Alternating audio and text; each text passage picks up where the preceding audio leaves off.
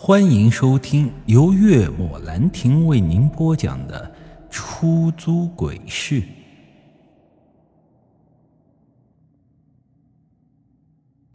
木槐村距离市区三十多公里的路程，我驾车来到这里，大概用了四十多分钟的时间。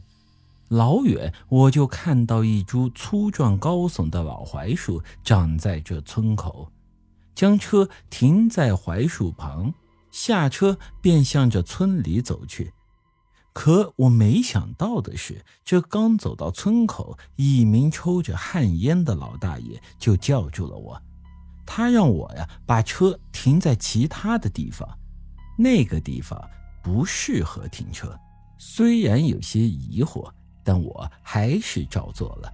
这里毕竟可是人家的地盘。刚将车开到了旁边，村里就有人拉着一头水牛过来了，把牛拴在了槐树上。我呀，这才恍然大悟，人家大爷是怕牛把车子给弄坏了。想到这里，我就走到老大爷身旁，从兜里掏出烟，给他递上了一支，并说了一声谢谢。谁知他摆了摆手，表示自己啊只抽这旱烟。我倒也没有强求，自己就将烟塞到了嘴里，点上了。呃，大爷，您知道这王铁王师傅家在哪里吗？顺势我便问了这么一句。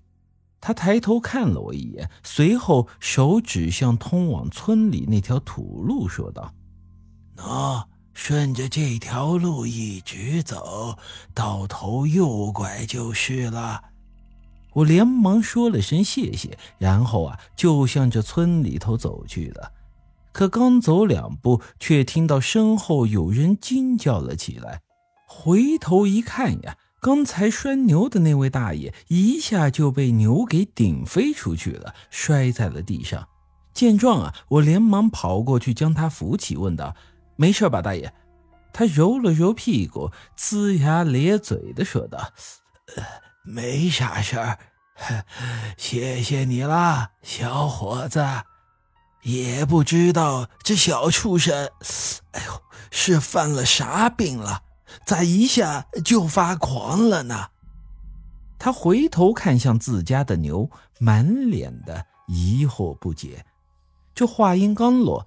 这水牛双眼通红的，又要向着我们冲来。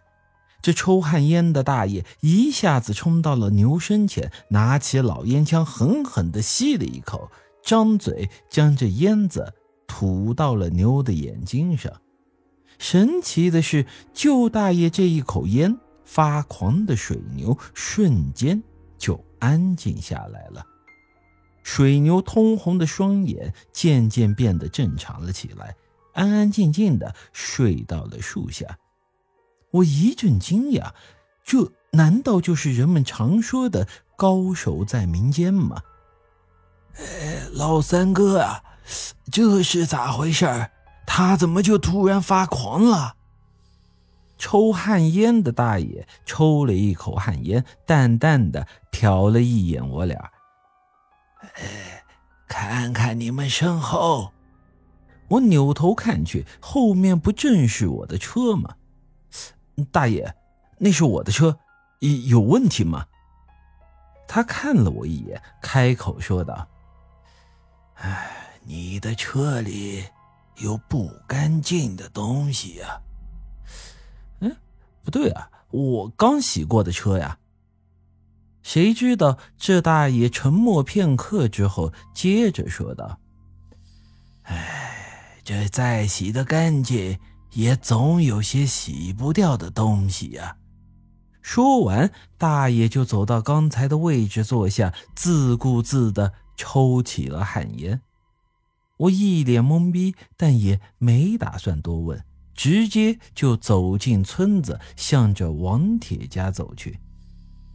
来到他家门前，我敲了敲生锈的大铁门，大概一分多钟左右吧，这门被打开了，一道年轻的身影出现。你好，请问是王铁王师傅家吗？我赶紧掏出香烟，递上了一支，青年点了点头，然后摆了摆手：“哈，我不抽烟。呃，我找王师傅有些事，能进去说吗？”